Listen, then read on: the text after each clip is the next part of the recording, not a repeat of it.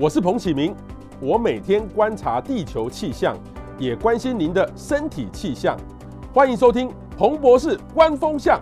各位雅虎 TV 的朋友，大家午安，欢迎到彭博士观风向，我是主持人彭启明。哇，这么冷的天气呢，其实还有这种猝死哈，所以今天呢，我们就访问到一位专家哦，他是萧普元，好，萧医师，这样念对没错吗？萧医生，萧普元哈，萧医师，呃，他是这个高雄医学大学医学系哦，现在在北医哈，呃，北医，呃，这个北医的这个呃，你算是北医的这个呃，等于是说心脏内科医生对不对？哈？台北医学院，所以我们要到那个应该是吴兴街那边地方要找你，就是到吴兴街那边看你，对对哈，所以他。是一个，各位应该对他非常熟悉哦，因为他过去呢常常回答大家很多正确的问题。刚刚一个刘思莹网友就说哈，其实应该是你们那个跨年到元旦，对，那时候很忙吗？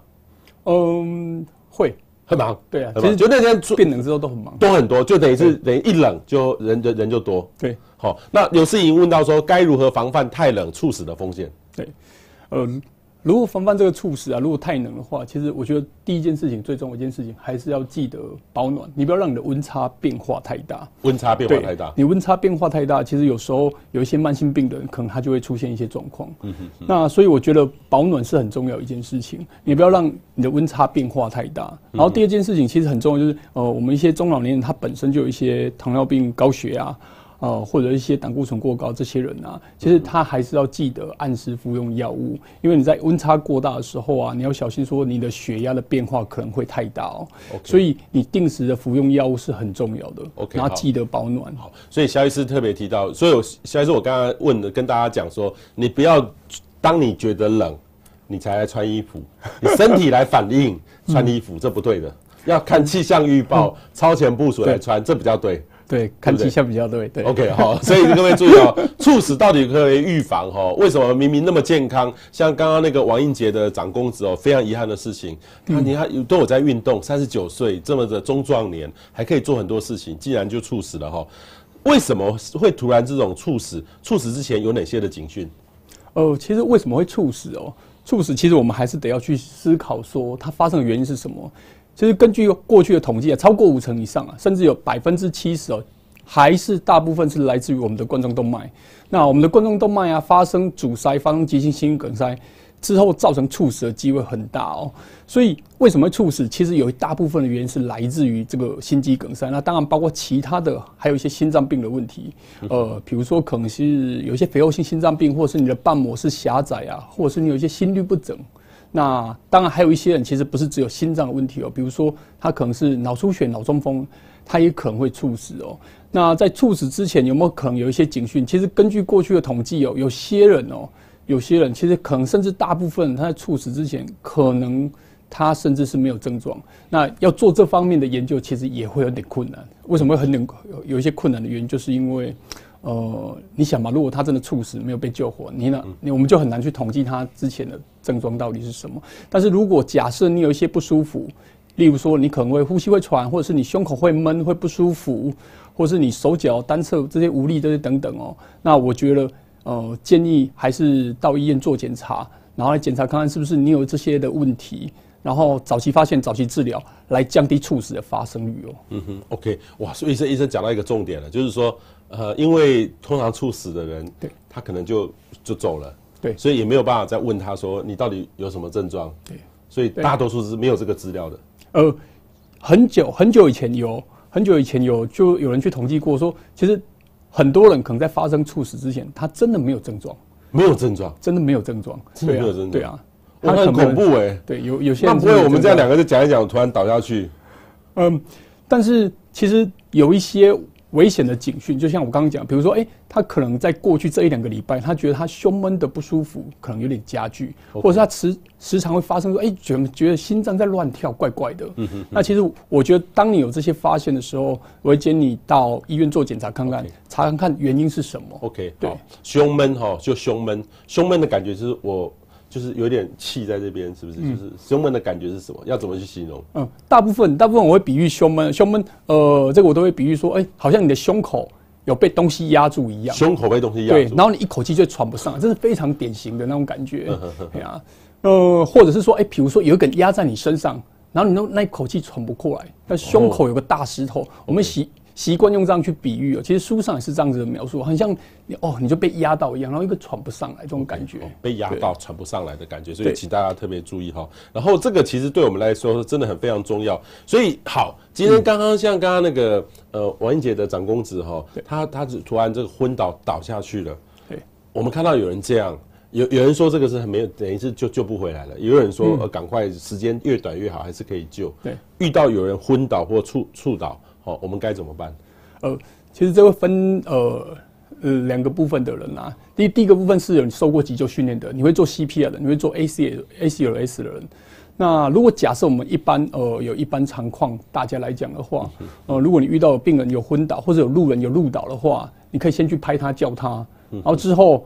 之后，如果确定他叫不醒，请人家帮你联络这些可能打一打这些呃救护人员呐、啊，然后一一九啊，然后接下来你就直接帮他做 CPR，就直接帮他做 CPR，因为你没办法判定他怎么样，那就直接帮他做 CPR。只要他你叫不醒的话，那当然如果可以判定了，其实应该就像我们刚刚新闻有提到，你可以帮他摸摸看有没有脉搏，没有脉搏，那你就直接就做 CPR 这样子。有脉搏有在跳就可以做，呃，有脉搏有在跳。呃，如果有脉搏的话，其实你应该注意的是说，哎、欸，他的呼吸有没有可能他是梗塞，就是去梗到。他如果有脉搏的话，可是因为有时候呃，在很紧急的状况下，我们很难去判定，尤其是如果你没有受过这个急救训练。嗯哼。所以如果你叫他叫不醒，然后你就赶快请人家协助，那你就可以开始帮他直接做 CPR。OK，好。那早点救，的确有可能病会救得回来。我我们台湾有很多那个 AED 嘛。对对。就是说，如果心跳不跳了，就一定要做 AED，还是要做 CPR？呃，他不跳，也有可能是心率不整，呃，不跳，也有可能他单纯不跳，所以你可以开始做 CPR，然后请人家帮你拿 AED。OK，AED 过来之后，它只用自动帮你分析心率。OK，然后如果他需要电击，他就直接电击，电击，电击完之后，然后就继续 CPR 这样子。哦，对，okay, okay, 你可以自己。所以各位要注意哦，我们身边要是有朋友哈，就是大家不要慌。呃，刚把刚刚那个医生的话再记掉一次，嗯、就是说，如果有心跳，对，就是这个时候有人可能就是赶快去找 AED，有人在旁边看，对，同同步在做，对，同步在做电话，对。但会比较好，比较好，同步在做，多工在做，对，哦，不要一个人啊，打电话很急很急，这个就黄金黄金救难期就过了，没错，没错，OK 哈，所以请大家有人帮忙会更好，有人帮忙哈啊，一起一起来弄，因为我们通常我们不是专业的医生呐，对，还是医生来看或者是救护人员来看会比较好一点点。那这种可以预防吗？为什么有些人就有猝死的危机？呃，有些猝死人危机，其实刚刚有提到，其实猝死大概百分之。呃，七成以上都还是来自于心血管的疾病哦。那心心血管疾病的风险在哪里？其实还不外乎就是这三高，比如说是高血压啊、高血脂、高血糖哦，就是你的糖尿病啊、胆固醇过高或者血压过高哦。那怎么预防？其实如果你平常有这些的人，你应该按时服用药物，注注意自己的血糖、血压、血脂这些等等哦。那这些吃药就可以预防这些哦。那相对还有一些人，就是呃，比如说他可能是抽烟的人，那抽烟的人其实我觉得抽烟这件事情就是会造成说病人心血管的疾病增加，然后心肌梗塞增加。那如果你发生心肌梗塞，当然就有可能会猝死。所以其实呃，会建议说呃，大家尽量还是要戒烟、少抽烟这些等等。抽烟影响那么大？呃，抽烟影响比例。猝死的比例比没有抽烟的会多很多。呃，如果是呃，根据我们过去去看呢啊，我们都会说心肌梗塞为什么越来越年轻化哦？哦、嗯，越越来越年轻化。其实大部分大部分病人常见到的原因就是因为抽烟抽很多。抽烟抽很多，他可能还来不及说到他原本的年纪造成他的动脉硬化，那抽烟这件事情就会加速他动脉硬化。嗯、对啊，我都跟病人说，抽烟就是百害而无一利哦。你、哦、少抽尽量少抽。可是抽烟的人会说，我阿公抽烟抽到九十几岁啊。哦，对，如果抽到九十几岁。对，开玩笑，我都会跟他说，那你就继续抽吧。OK 哦，所以请大家特别注意哈，有哪些人猝死危机？那什么是心肌梗塞呢？您一般来说的话，哈，好像都是年年我们印象里面从小就是，嗯、当然这个有时候会跟脑中风或可能联动在一起，但是是不一样的东西。但是心肌梗塞，年轻人会有心肌梗塞吗？它的危险因子是什么？这种动脉粥状硬化就是心肌梗塞的元凶吗？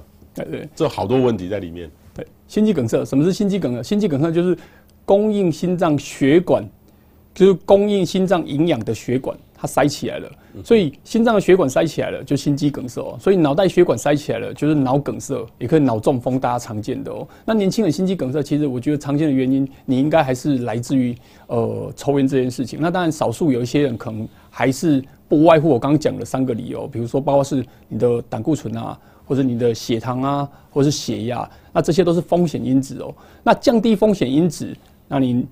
治疗这些风险因子，当然就可以降低病人心肌梗塞发生的机会哦。那什么是周周状动脉硬化？这这句话听起来很饶舌，其实它就是一个过程，它就是一个心肌梗塞的一个过程哦。你可以试想一下，比如说，呃，我们河底的河，呃，我们这些河里啊，如果是都很干净啊。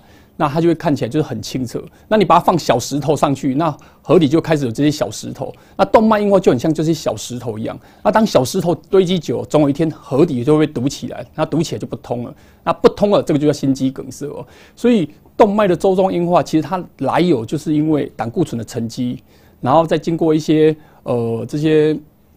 哦、呃，可能这些白血球啊的吞噬这些等，慢慢沉积下来，就变成动脉硬化。嗯、你可以想象，就是河底的小石头一样。OK 哦，等于是慢慢一直阻塞阻塞，所以要是吃太油，或是平常不运动、抽烟等等，都会一直累积，会加速，会加速哈，累累积起来哈。可是如果说哈，这种遇到这种突发性心肌梗塞怎么办？像刚刚是昏倒了，对，昏倒了。可是有些人就哇，很不舒服，很不舒服，就是说。这个是不是会有一个征兆？然后你刚才说征兆又很难发现，顶多就是胸闷。对，所以难道难道我就胸闷我就要去挂号，要挂很久吗？这种程序上，因为很多人会觉得我闷闷的，然后讲一讲啊，可是没有注意，没有看，然后就挂掉了。对，我遇到我有胸闷的话，我怎么办？啊，对，这这这我们可以区分两个问题哦。第一个是突发性心肌梗塞，其实心肌梗塞就是突发性的，就一定是突发性。心肌梗塞就是急性的哦。那。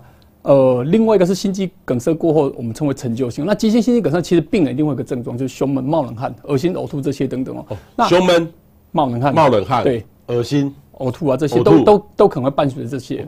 但呃，从我的临床经验里面，然后我们回去回去再回去问这病人，其实病人会来急。他会来急诊哦，他一定会让你忍受到受不了。这心肌梗塞病人会忍受到受不了，忍受到受不了，会会非常痛，非常受不了，所以他就一定会来急诊。他这个不是可以哦，好像很轻松一派或者很 easy 的这样子啊，走来门诊，我说哦，我有点胸闷怎么样？他们这个病人哦，大概九成以上他都会忍受到受不了，然后冒冷汗，他整个受不了，然后一口气喘不上，所以这病人一定会去急诊哦。你发生了这些。如果你真的很不舒服，我建议病人还是赶快到急诊，因为到急诊可以尽快的帮你做这些心电图啊、抽血啊，然后帮你区分你是不是心肌梗塞。当然，胸闷的症状就有很多。如果回过头来讲，胸闷的症状就有很多啊，包括可能胃食道逆流也有很多。所以，当你走进来，走进来我的门诊说，哎，你会胸闷啊，不舒服啊，我们就会问一些相相关的症状。比如说你胸闷的时候，常常就是在你哦吃饱饭之后，那我就会怀疑说你是不是胃食道逆流。然后根据你描述的这些症状，然后我们会帮你安排下一步的检查，来区分你是不是心血管的问题，还是其他的问题。嗯哼哼，对。哇，你你说到一个重点，就是大家会忍住，所以你意思是说我如果我要一点胸闷的症状，那我怎么办？就要就要去注意了。呃，如果啊这个症状啊常常发生，而且你会觉得哎、欸、好像怪怪的，比如说我简单讲不一样，对他他以前都没发生过。那感觉好像也不是你运动拉扯到这些。那其实最好的方式就是到医院做检查，因为为什么到医院做检查，心电图就可以区别你到底严不严重，或者是这些哦。那呃，为什么我要讲这个原因？是因为其实就算是胸闷呐，就算是胸闷，给其他的科医生来看的话，其实有时候大家也都很难。很难去鉴别诊断它到底是什么，所以客观的证据很重要。客观证据包括抽血啊，包括心电图很重要。如果你很担心，我觉得宁可错杀不要放过，你就到医院做检查。对啊，那这种胸闷，难道我要看门诊还是看急诊？哦，如果是心肌梗塞的病人啊，大概一定是急诊，他他忍不住，他一定要去急诊，一定要去急诊。大概九成以上他都会忍不住。当然，少数有一些病人可能是因为呃比较年纪大，或者是一些糖尿病病人，他可能才会因为这样子来看门诊。不，大部分的病人，大概九成以上他是忍不住的哦。那急性心梗塞一定要从急诊开始处理哦，因为这样子才会够快哦。对啊，少部分病人才会来从门诊转过去这样子。OK，那那像这种。我要不要随身备一种药？我听说以前有一种舌下垫片，我遇到打游击的时候，赶快吃一个，我就好了，救心了。救心是用舌下垫片，是有这种东西，对对对，这是这是那个呃，我们俗称的救心丸。救心丸，对对，救心丸，救心，真的有这种东西？有有有有有。呃，通常有些呃装了支架之后，或者是说呃急性心肌梗塞病，我们会给他备这个。OK，我们把它备这个，其实呃有些可能是因为他血管动脉痉挛的关系，那你备了这个可以缓解他的症状。可是当他含了这个。含个一次两次都还是不会好，我们还是会建议他到急诊。OK，他可以先缓解，就是让血管扩张。嗯哼。那如果假设是心肌梗塞的话，他应该吃的只会缓解一点点，他大概没办法全部缓解哦，所以他还是会很不舒服。所以医生，如像这最近这个寒流这样直线往下滴，然后反弹回来，这个环境的温差就很大了。那当然我们就处于在这个环境当中，这种就是一种环境的压力。这种突发性心肌梗塞是不是从学理上就增加很多？呃，在这状况下，因为它变化太大，因为热胀冷缩这些变化太大，所以大部分我会跟病人讲，你一定要好好的保暖。保暖很重要，你不要让你处于这个温度变化很大，就很像你泡了温泉之后马上去冲冷水这样子。那其实这样子反的，我觉得呃它的伤害性会大一点点。所以在寒流来的时候，我觉得就你应该要试着就是保暖，比如说哦不要一下子就是那种暴露在很冷的情况下。嗯哼，对啊，多看气象预报是很重要的。哦，大家听到没有？医生都叫我们要多看气象预报哈，注意保暖很重要。注意保暖。可是医生，那你刚才讲过说。去，例如说冲澡，一下子冲热水，一下子冲冷水，对，哦，这不好，哦，这个温差会不会太大？对，我觉得温差太大。可是也也有人跟我教育啊，我是就他这样锻炼了哈，比如说去三温暖里面有冷水泡温泉，有冷水热水，就是去弄一下，哦哦哦哦，这样训练你自己身体就会变好。呃，如果你是健康的人的话，我觉得健康的渐进式的训练是可以的。就你像呃，比如说呃，总是会有病人问我们说，哎，你要怎么运动哦？哎呀。那我都会跟病人讲，如果是一个心脏衰竭的病人哦，其实你要做的不是运动，你要做的是心脏复健哦。心脏复健。对啊，因为你做运动不会让你心脏变好，你一定得要靠药物、靠服用。那心脏复健其实只是让你呃，让你这些整整体的机能活化。那但是如果是健康的人的话，你要去训练锻炼，我觉得呃，这个渐进式的训练跟锻炼，我想应该这是可容许的哦。对啊，包括运动啊，刚刚提到这些。好，这个其实我这种装支架哈。装支架其实我发现，在我身边的很多人，我还没有撑过啦 哈。希望我的可以努力的健身运动，不要装哈。可是我听我身边的朋友，他们就说很容易啊，躺在那边啊，医生就这样插一个进去啊，没有什么感觉，也不会太痛啊。对，而且医术好进步哦。哦，就有点像把你那个血管撑开了，对不对？哦，撑开了感觉，然后也正常啊，他照样运动啊，也没有怎么样啊。哦，很像，就很像说，我们突然那个感冒一下，去去医院一下打个针那种感觉一样，就是这么容易啊。对，以目前呢，因为在这一二十年来，呃，这新导管的技术，然后装支架技术啊，其实真的是变得呃日益日益越近了。这它不管是你刚刚提的这些哦，我们做这些手术，它的风险哦。呃，应该是说它的伤口越来越小，然后可以从手做，然后它的技术啊，还有包括用的胃材跟支架，支架材料其实也是越来越好，嗯、这没有错。你说有些病人甚至他会完全没有感觉，你就帮他把支架装好了，嗯嗯，对，的确是哦。那相比在呃可能过去而言，这些都是一个时代的演进，时代的进步啊。嗯、那装支架是不是可以预防心肌梗塞？其实应该说装支架是来治疗，来治疗这个心肌梗塞哦。那有一些病人是因为他已经狭窄到很严重，比如他血管已经狭窄了，比如说九十九十五，这已经很严重了。他虽然还没有心肌梗塞这些哦，但他已经会有不舒服的症状。那其实你是应该是要去打通这个血管。那以目前的数据看起来哦，呃，涂药支架的效果，当然呃，比起你单纯做这些气球扩张啊。哦，的效果来得好很多。嗯哼哼，好，各位不要觉得这个不会发生在你身上。我有一位运动的健身教练，他都举重的，很健康哦，很健康。他有工作，平常都在做做运动健身。有一天呢，哎、欸，不来了。我说为什么？后来下个礼拜来，哦，我上个礼拜去装支架了。后来一般他去他去挂急诊，因为他自己他自己自己在在运动，自己知道身体怪怪。啊，医生说就是你这个类类似这样的问题，就装上支架了哈。所以。请大他才四十多岁哈，请大家注意啊，四十出头哦哈，就都有这个问题，而且他平常都有在运动，很健康哦哈。所以各位朋友呢，如果你有任何的困扰，欢迎都欢迎留言跟我们分享。最重要的呢是麻烦大家哈，把今天的节目分享给你的亲朋好友，让你的亲朋好友可以知道，有正确的观念才可以面对哈这样的天气的变化的。挑战啊哈。那我们看网友的意见，小小说哇，医生还蛮有型的哈。这个其实医生真的非常年轻，但是他说真的，他呃不有时候医学跟我们气象哈都不见得是很老很老的，我们都要尊敬的啊。但是说真的，有时候医学它呃随着时代的进步，像你这个以前我们都要记得还要开心呐，就死掉，现在都很有很进步，有这种支架，对不对？嗯，有。呃，等于是医术的进展也蛮多的哈。好，譬如说医生好帅哈哈，好这个这个谢谢佩如哈。譬如说动脉硬化怎么检查？动脉硬化又是另外一个问题。动脉硬化其实刚好提到动脉硬化，就跟你刚刚提到呃动脉粥状硬化，这其实是一样的问题。那这些是一样的问题。如果假设你真的很想要知道说你的血管有没有什么很明显的动脉硬化，其实最好的检查最。最仔细的检查就是做电脑断层。那不过因为电脑断层这件事情是呃，许然可能需要负担一些自费的费用，这些等等。对啊，他检查就会非常详细。OK，对。哦，他譬如说平常有气喘，是不是容易会猝死？哦，平常有气喘，其实要看你气喘控制在什么样的范围。呃，气喘是气喘会引起你呃可能呼吸衰竭，就是像比如说呃，可能是我们很早之前听到一个邓丽君歌手这些等等啊。呃，其实应该是看你气喘控制在什么，它猝死的原因是来自于呼吸衰竭。不过这很严重哦，以目前呢、以目前状况看起来，在药物治疗啊，而且你要是有定期在胸腔科医师这边回诊的话，应该是应该是不会不会有这么高的机会了。对啊，就是你要好好的控制你的气喘。OK，好，有心脏瓣膜脱垂会猝死吗？因为这个佩如他很怕变成刘真第二。嗯，呃，我们这样讲好了，什么什么时候会造成会造成瓣膜的问题比较容易猝死哦？其实应该是主动脉瓣。呃，瓣膜脱垂，大部分的呃大大部分医生在跟病人解释瓣膜脱垂比较常见的还是在二尖瓣哦。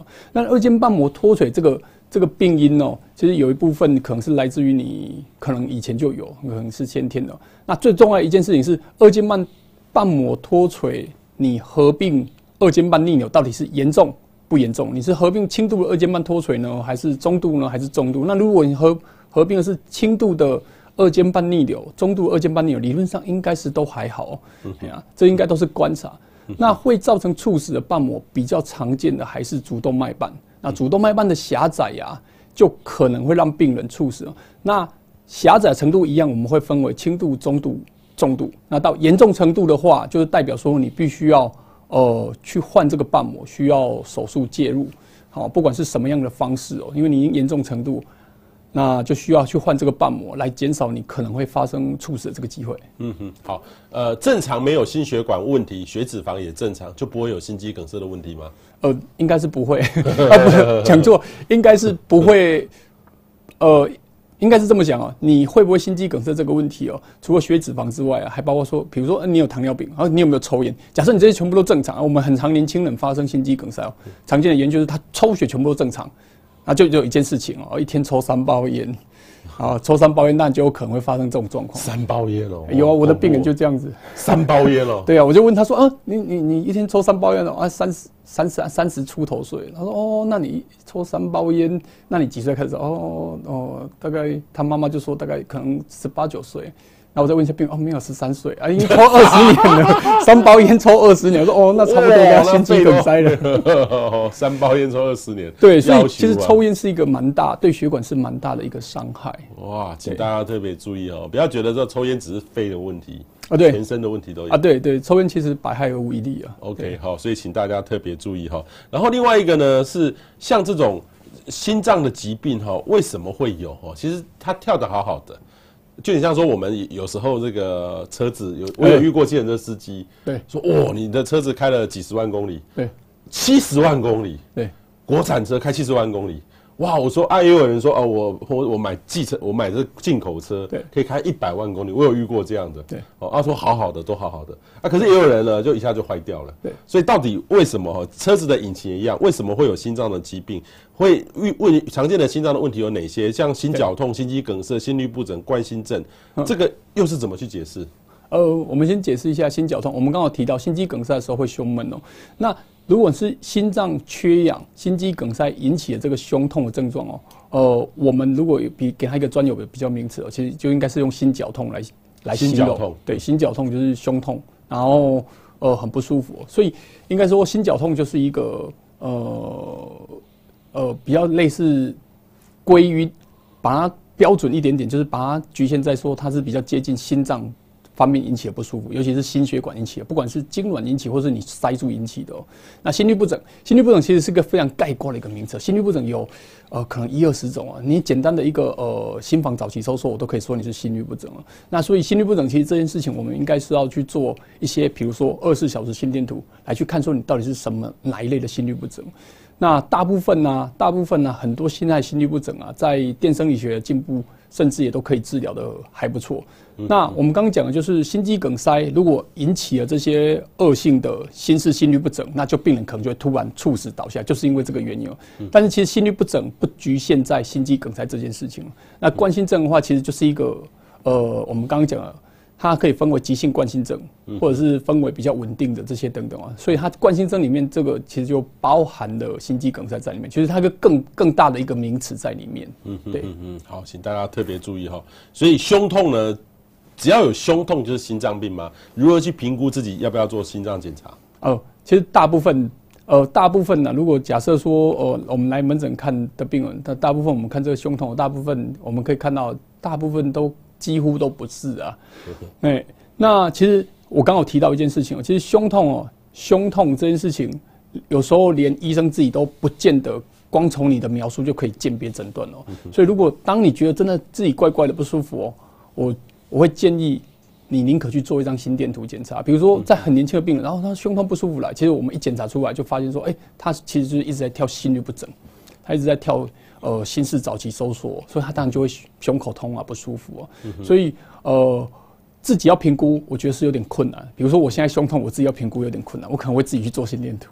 对啊，做心电图啊，因为心电图可以让我们知道说现在你的心跳啊、心率到底是怎么样。所以我会建议说，如果你真的觉得自己是不舒服的状况下、啊，或者是呃，你觉得哎、欸、跟以前比起来，你觉得怪怪的，或者是觉得你会心悸会乱跳，会觉得哎、欸、怎么好像跟以前怪怪的，嗯、那。呃，简单的心电图其实可以让我们区别一些，呃，你是不是在一个危急的状况下？嗯哼，对啊，对，医生像像我自己有在运动的习惯哈，我自己因为我都会带这个，对，会量测我的心跳，对。啊，现在也有心电图了，我还没有去拿这个图问医生然后，但是还好，目前看起来还正常。然后我就常常去骑飞轮，骑到我的心跳平均大概都一百，快要一到一百七左右，对，一段时间。当然，当然也那个也不能撑太久，但是我会知道说，哎、嗯。欸，我的体力到哪种程度、嗯、啊？可是我也发现说，有时候，哎、欸，我那天状况很好，哎、欸，我从半个小时都一百七没问题。有时候那天呢，可能前一天睡比较少一点点，哎、欸，都只能到一百六左右，就会差一点点。这是正确的吧？我这样做是正确的吗？哦。其实，在运动的状况下，我们都会希望你尽可能是适可而止就好。适可而止，适可而止。我这样一百七会太高吗？啊，大部分我们有一个公式啊，就是说用两百二去减你的年龄。两百二，两百二。比如说你六十岁，就两百二减六十，啊，那就看一下。然后大概是我们希望你达达到心跳标准大概八成到九成，这样就好了。OK。哎，因为其实你的训练的过程这样就够了。其实理论上这样就够了。而且如果长期有在运动的。运动这些呃，可能运动这些人啊，啊，运动员啊，其实你会发觉他的心跳其实后来它会比较慢一点点。OK，因为他心脏的体适能就会变比较好.所以他其实心跳反的不是慢，是慢不是快。OK，对，OK，嗯，好，所以这个我这样做是对的嘛？测试我的身体健康，不要，但是不要太超，不要太快，对不对？不要跳到一百八、一百九。呃，我觉得如果在你的比如说，呃，以这样讲啊，我心跳减了六十，好，我才减了六十，六十岁嘛，就假设是六十岁，我们减了六十，减了六十之后，大概是一百六，一百六，你是再去乘一下，大概九成。那就尽量维持在这个范围之内就好了。OK，好，所以就就以你的年龄去乘一下，乘年龄乘一下，不要太太太超过了哈。对，所以我们一般心脏检查呢，要包含哪些哈？例如说有没有包含？因为我有去做过那个心电图的检查，就是一堆的去躺在那边一下子，哎，然后啊，我有看我朋友去跑步，啊，对，会去跑步，对，这真的要到底要做到哪一种程度检查？还是说有些要做量这个血管的检查也要？哦，对，心脏检查其实最基本的第一个就是心电图，心电图是一个静态，只有十秒钟而已。那另外一个是动态心电图，动态心电图让你跑步，就是说像刚刚讲的，哎，在压力测试下，如果假设你在压力测试下啊，像刚刚讲的，你要是做我们的心电图，你在这个压力测试下，你的心电图都还不会有缺氧的变化，那我就觉得哦，这 OK。可是因为你是手表，只有看心跳而已嘛，所以其实没办法区别。它所以是运动心电图其实是一个压力测试来看你的心脏会不会有缺氧的状况。那另外一个检查，比如说包括二十四小时心电图，就要看你是不是有可能心律不整这些等等哦。对啊，那当然现在心脏的检查很多了，尤其是时代的眼镜，包括说刚提到这些表啊，我们还有是远距的，比如说呃，我们让你带手表回家。然后会传输心电图到我们的呃这些呃云端，然后我们再分辨说，哎，你这些心电图到底有没有心律不整这些等等。因为随着随着时代的演进啊，然后这些心电图、心率手表这些等。嗯，好。另外一个呢，就是重大的情感的打击会不会容易得到心脏病？就是说，例如说失恋了哈，失恋了哈，有些人失恋会一直抽烟、喝酒这样哈，借酒消愁，不是就很 depressed 这样？那样会不会让那那个时候也会胸闷呐？对，也会不舒服啊，会不会就也会有这种心肌梗塞的毛病就会出来？重大的打击，有啊，这重大的打击哦，有一个疾病叫心碎症候群。心碎症候群，对，这他这这叫被被分手了，这个会心碎。对，就是 broken heart syndrome，它是很特别的一个疾病啊，它非常特别哦，这是人家日本人发现的。那的确有在重大打击，不是包括不包含只是情感上，比如说有家里的。亲属过世，或者是说你在有一个重大疾病状况下，那病人的确的表现就跟心肌梗塞一样。那不过会有一些线索，有一些线索告诉我们他不是哦，他的确的表现就像心肌梗塞。那他他他如果。浅白一点，它真的就叫心衰症候群。如果大家在网络上应该可以查得到这个疾病，是真的有这个疾病哦。那它的治疗跟心脏衰竭其实差不了太多。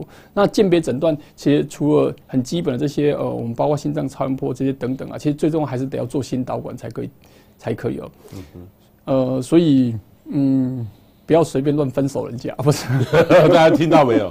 不要随便乱。是真的有这个，真的有这个病，真的真的有，真的有。他够出国，对。所以也不要随随便便就是让人家打击别人，这个大家都留一留一点空间给彼此哈。对啊，是是真的有这个疾病，真的有这个疾病哈。然后心跳太快会减寿吗？什么是正常的心跳？就是刚才医生讲的，就是两百二减到你年龄乘以零点九。对，这乘以零点九，当你的最大你的负荷的。心跳太快会减寿吗？呃，其实应该是这么讲啊。呃，大部分的研究还是做在心脏衰竭里面呢。哦、呃，我们讲一个心脏衰竭，就代表说心脏功能已经收缩变差了。那如果心脏功能已经变差了，那心跳快了这一组啊，相对比起心跳慢这一组，相对来讲它预后会变差哦。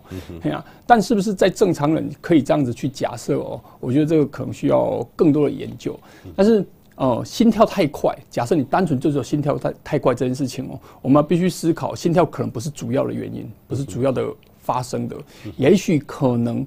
可能你是有甲状腺亢进的问题，所以心跳快快要不要做检查？其实也应该要做检查，因为也许也许你是甲状腺的问题，甲状腺亢进了，你要去治疗的甲状腺，让你心跳更稳定下来哦。嗯哼，啊，OK，好，真的心脏是一件很复杂的事情哈。心率跟这个心率哈，这两个都念率哈。我说真的，我还是容易写错的哈。到底是这个是不一样对不对？呃，心率对跟心率对这不一样，一个是震动。一个是频率，是这样吗？呃，我们我们讲一下心率跟心率。我看我我一开始看到这个题目的时候，我想，哎、欸，这这这个题目心率，我们速率的率，我我我在想心率的率应该是指速度的速度速度。比如说我这样，我们正常的心跳，因为刚刚我们说过嘛，心跳太快。什么叫心跳太快？通常我们的定义就是。呃，正常心跳应该在六十到一百下以内。比如说你静止的时候，你的心跳是一百二、一百三，那我们就觉得你心跳太快，所以你的心率就是太快。那你这是要做检查的哦。对啊，那心率，心率就刚讲了，心率不整。什么叫心率不整？我假设，假设我们的心跳都是来自于呃，来一个某个节律点。就比如说我这样讲好了，我们假设有一个高铁都是从台北发车。然后经过台中到高雄完成一个循环就好了。那现在他现在不从台北发车了，他就改从板桥发车。那这个就跟原本的地方不一样，所以他心率就会不整，就可能是有异常的节律点出来，或者是甚至他直接从台中发车。所以这些的概括里面，我们都可以称它是心率不整。嗯哼，对啊。那为什么会心率不整？为什么心律不整？来自来自各自各式各样的原因。哦，各式各样的原因。因为我刚刚有提到心律不整哦，它可能一二十种，它可以包括快的，可以包括慢的。那快的原因跟慢的原因都不太一样哦。对啊，比如说，呃，我举个很简单的例子，诶。呃，洗肾的病人会不会心律不整？洗肾病人如果他钾离子太高，他可能会心跳变慢，也会心律不整哦。所以这些最重要一件事情，还是得要临床，包括心电图哦，然后我们才可以知道说病人发生什么事哦。嗯嗯对，好。另外一个呢，就是心脏衰竭了哈。我们看到很多人这个往生前，就是有一个病叫心脏衰竭，就心脏衰竭，心脏不跳，心脏好微妙哦，对，就是它会一直跳跳跳，为什么会突然不跳了？对，这个是什么什么原因？呃，心脏衰竭其实就是所有的。呃，你的心脏疾病走到最后，心脏功能变差，对啊。简单讲，心脏衰竭其实是一个非常大、非常非常大的组，它可以分很多种。不过我们常见、常听到就是说，它心脏的收缩力变差，本来它可以很强力的收缩，然后变成说，哎，收缩变差了，对啊，就是我们可以统称它就是一个心脏衰竭。当然，当然，如果在医学上的细分，我们在临床上的细分会分很多种哦，哎呀，不是只有这么简单一件事情哦。那你可以去想象一下，心脏衰竭就是。他的心脏疾病走到最后，他的一个阶段哦，对啊，那当然包括可能心血管的问题，心肌梗塞，因为你心肌梗塞之后，这一这个心脏这个这个这个地方不会动了，因为塞住了嘛，所以病人但心脏功能会受损，就心脏衰竭，心律不整，比如说他是跳很快，跳久了，他可能跳快之后，他就会造成一直跳很快的情况下，到最后就会变成心脏衰竭哦，这些都会可能哦，对啊，好。我们来看网友的各种问题哦，欢迎各位分享出去，让你的朋友能够知道哈。呃，我们为什么要做这个？因为天气哈马上要变冷，真的，请大家特别注意。医生说，呃，不要自己觉得冷哈，呃，这种就自己穿衣服。那也不要哈，妈妈觉得你会冷才来穿，应该看自己要看气象报告哈。看我觉得你会冷，对对，妈妈觉得你会冷哦，就这样你才能。其实有时候妈妈不见得会看气象报告，妈妈觉得冷，你就要穿多一点。但是说真的，这不大对，要看气象报告来决定。当然。气象报告有时候也会有点误差，但是至少呢，我们现在大家可以很精准的掌握到大趋势的这个讯息了哈。小小说心跳比较慢会有影响吗？哦，心跳比较慢会有影响，其实重点还是有多慢。比如说，比如说运动员现在可能就四十下、五十下，其实都还好。那有些人是年纪大的人，他因为传导变慢，就像我刚刚讲的，他传导变慢，他可能是三十下，甚至更慢，只有二十下。那你这样子的病人，其实他是需要治疗的哦。所以心跳的慢，其实里面还是要细分多种。对，你心跳太慢，最后就必须要装心脏的节律器哦。对对。那医生，那那我我平常哈，像我要是我刚满五十岁，我也必须要去医院做更细部的整个心脏的检查嘛？因为这个很像都要额外去自费，我要做到哪一种是比较好的？呃，大部分呢，其实我觉得，呃，因为我们这些心血管疾病年龄都下降嘛，其实几岁就要注意。哦，其实这这在书上其实都还是有一些风险因子啊，比如说男生就是超过四十五岁以上就是，但我觉得哈，如果呃你会担心的话，你当然提前去做这些检查也不会有什么错，对啊，对啊，所以我觉得呃可能过了中年以后啊，呃我们可以去做这些检查来看看说，呃是不是你会有一些心血管的问题啊，然后。或者是说，哦，你可能会有一些心律不整问题啊，或心脏功能怎么样啊？我觉得健检都可以做到这些初步的筛检哦。OK，好，嗯、呃，譬如说手会麻会抖，跟心脏有关吗？呃，手，手会抖，呃，理论上哦，手会麻会抖跟心脏没有很大的关系，没有很大的关系，对，没有很大的关系哦。其实有时候。它跟神经血会比较有关系哦。OK，那甚至说跟一些内分泌，刚提到甲状腺亢进的病人也是也可能会这样子哦。好，这可以说心脏不好可以喝咖啡吗？其实咖啡有有利有弊啦哈，但是心脏不好要把心脏不好的原因说清楚，对不对？心脏不好，心脏不好还可以喝咖啡吗？其实这是一个非常大大大的问题哦。那为什么会讲非常大问题啊？我们可以我们可以想象一下，如果喝咖啡会造成心脏病的话。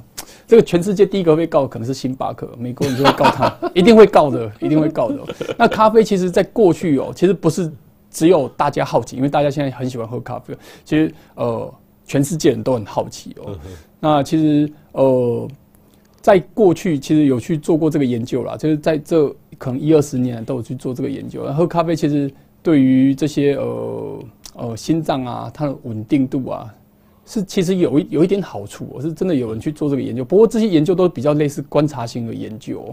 那当然是不是有好，呃，是不是真的有好处？其实应该是要更严谨的去做研究。不过在咖啡过去哦，大家去做这个研究，相对来讲是比较好的。我是对心脏啊，不管是在心率啊，或者心血管的问题啊，这些。相对来讲是比较好的哦，但是我要跟大家讲的是，不管是咖啡或者是酒，我都不会建议病人要喝或者不喝，因为你跟他讲要喝，他就喝很多。哎，对，每喝太多，一杯红酒对身体好，对心脏好。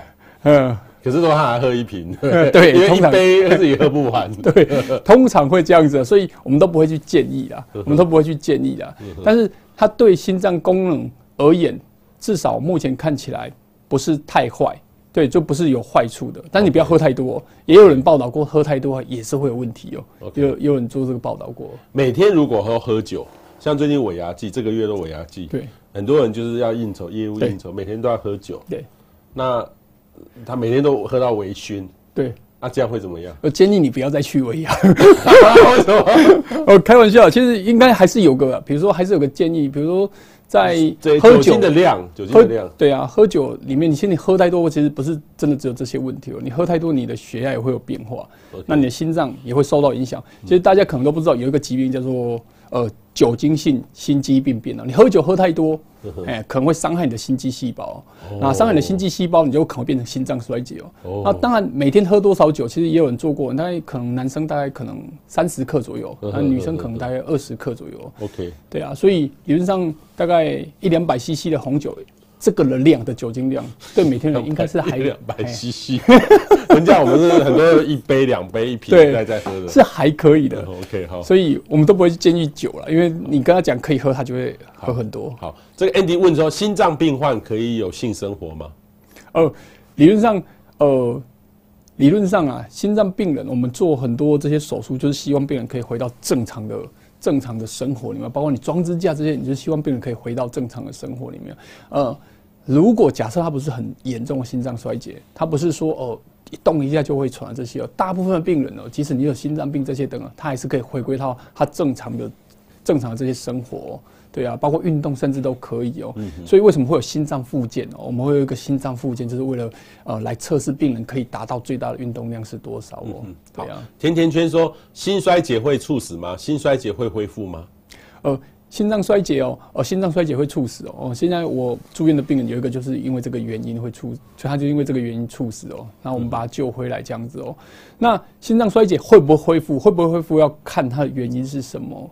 那以目前而言，因为呃，全世界的药物都在研发。那心脏衰竭目前有非常非常非常多的药物，也有非常多好的药物。那你好好的配合医生哦，其实你的心脏衰竭哦，可以得到很好的稳定控制，甚至应该是有机会可以进步哦。那在我们在临床上也都看得到这些哦。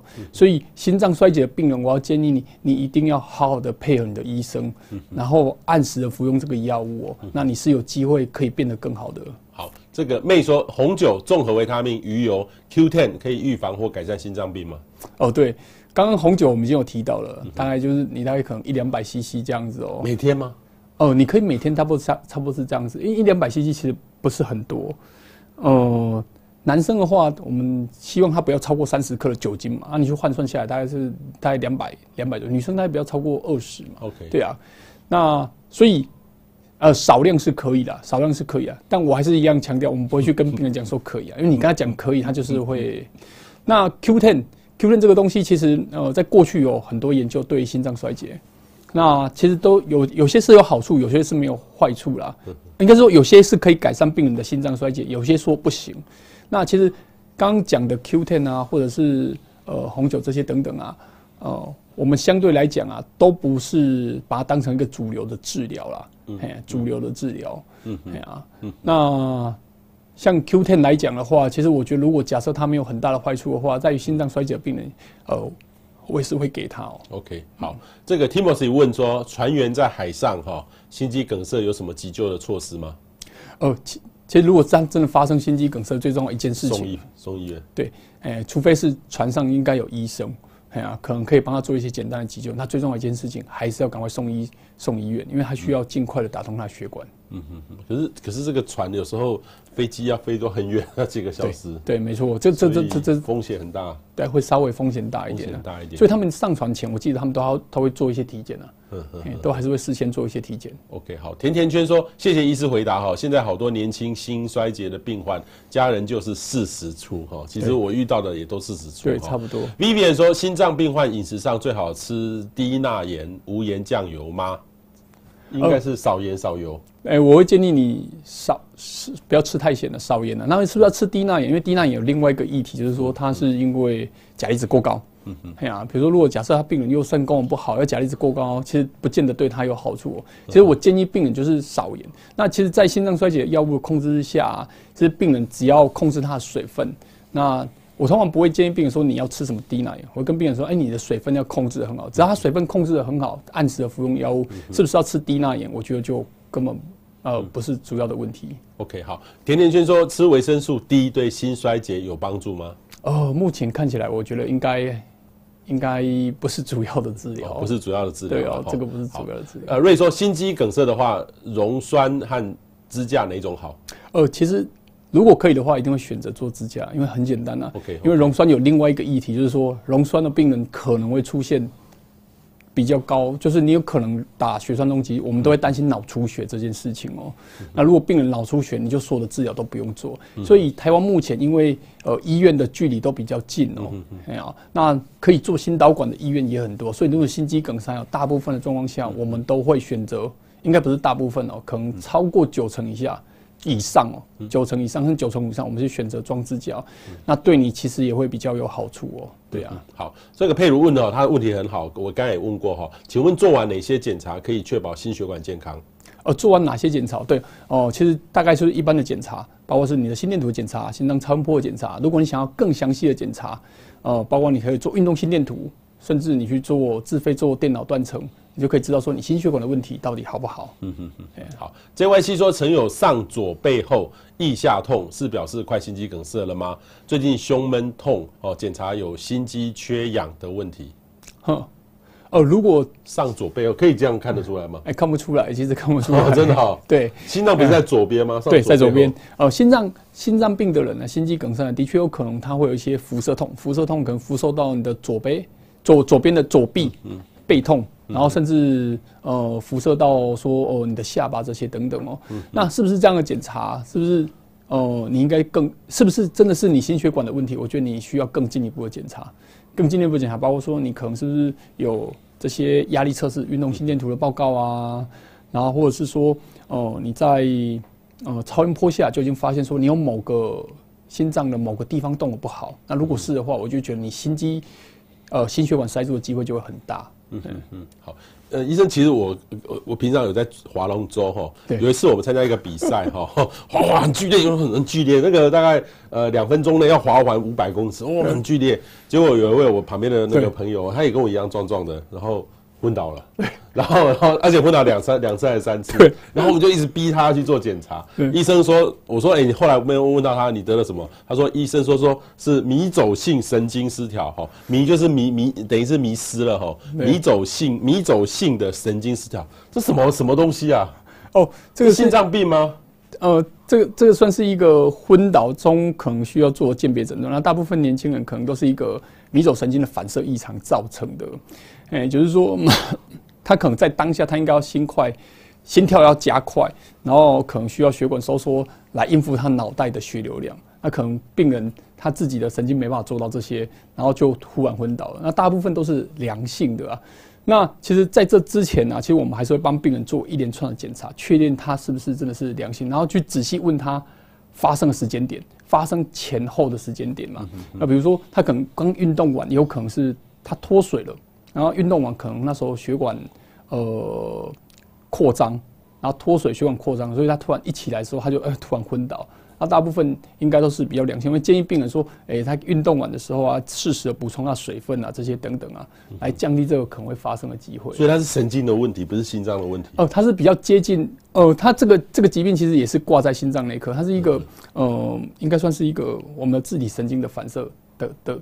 的的一个协调这样子，这个好微妙哦。这个什么什么身，我们身体是一个微妙的动物，包含心脏。我以前看过一个片是，心脏一直跳，很微妙。为什么它就会一直跳，一直跳，一直跳？哦，对，呃，如果有做过解剖人就会知道说，哎，心脏可能假设你的器官都衰竭，到最后是心脏还会再跳。假设你心脏没有问题的话，因为心脏有自己的神经，心脏有自己的节律点。我刚刚提过我，刚心脏有自己的节律点，所以以前我们。在大学的时候，我们解剖青蛙，青蛙全部被你解剖掉，然后把心脏拿出来放在桌上，它还会再跳，赶快再跳一分钟，还会再跳一分钟。啊，人也是差不多。哎，人我没有做过青蛙。不过，不过，因为我们有看过很多这些临终的病人啊，如果假设他不是因为心脏过程的话，你会发觉。呃，病人可能都已经呃弥留了，这个状况下都已经没有意识的状况下，啊，血压也都没有量不到，心跳大概是会最后停的。哦，心跳大概是最后停的。所以我们一般探热，它等于是心跳说有没有人真的离开了，就是用心跳来做一个。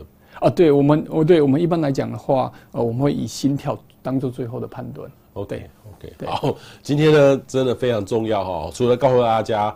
呃，这个礼拜又来一波寒流，而且可能持续到下个礼拜。